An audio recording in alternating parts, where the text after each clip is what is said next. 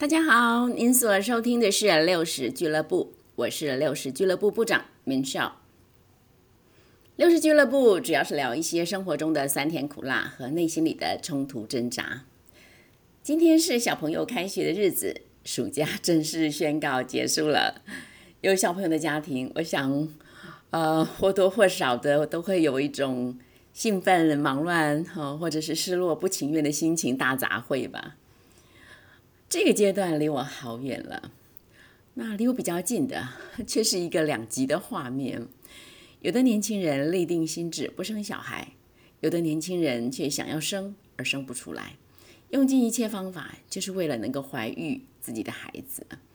真的会发现这个时代充满多元的色彩，但也充满纠结。哦，至于要不要生小孩，为什么要生小孩？这是个人生大道理啊！明秀大概无力做一个论述。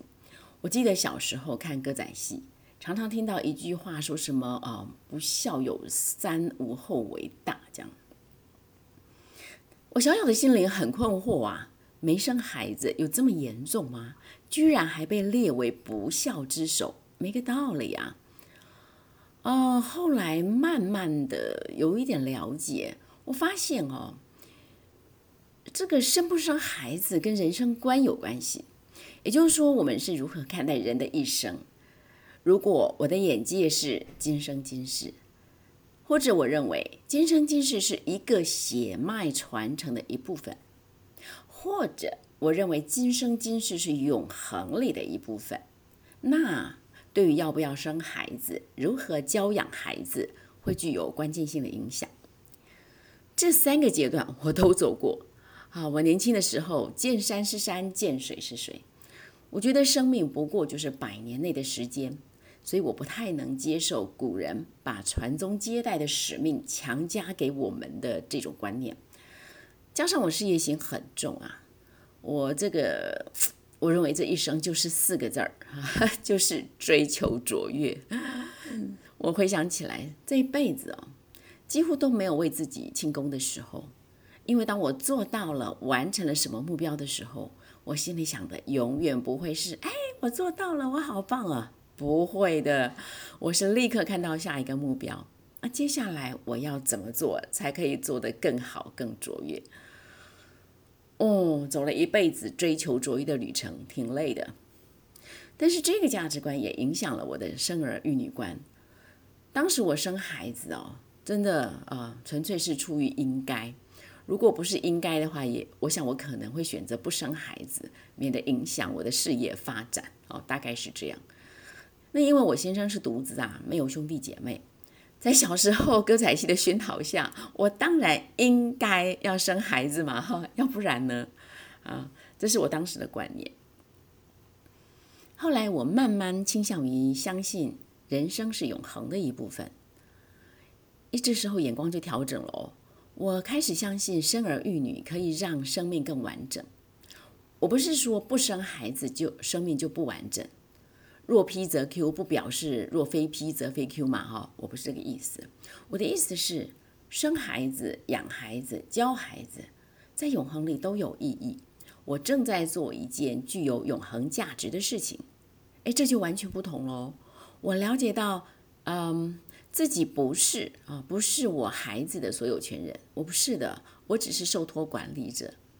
那这个心态、这个观点，让我很多事情都很容易放下，不会纠结于孩孩子的功课好不好啊，成绩优不优啊，因为这些都不重要。所以我是一个超级清醒的妈妈，我从来不会为孩子有什么样的忧虑，只要他们身体健康、有好品格就行了。我真的认为其他的都是次要的。哎，后来我又慢慢看见哦，今生今世哦，好像真的是血脉相承的一部分哎，它不是独立存在的。就是这个新的观点，才会让我兴起了要寻找家族世代恩典的想法。我开始向上追寻我的家族究竟发生过什么事，因为这些对我、对我的孩子、对我的孙子都有影响，所以我很想要去探索它，把它搞清楚。那很有意思的是，昨天呢，我又有了一个新发现。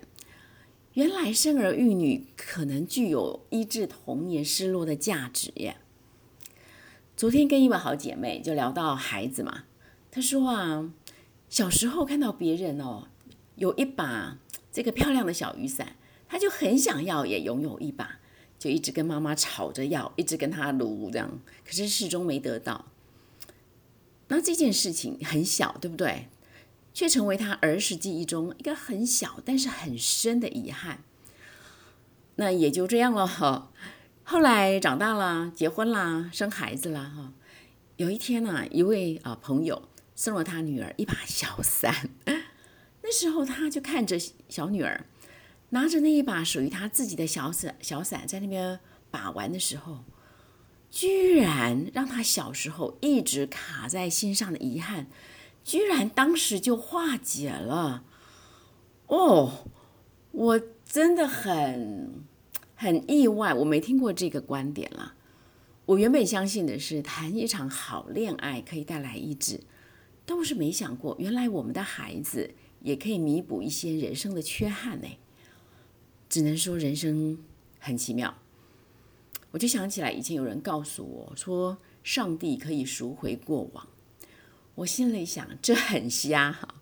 上帝再厉害，也只能改变我的现在和未来，不可能改变过去呀。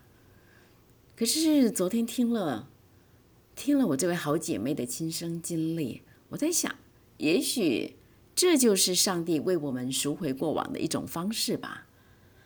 我不知道，但是嗯，朋友们。不知道您对于要不要生孩子，生了孩子要如何教养，有着什么样的看法呢？欢迎您在 FB 留言，跟所有的听友们一起互动。文秀祝福您恩典满满，咱们下回聊。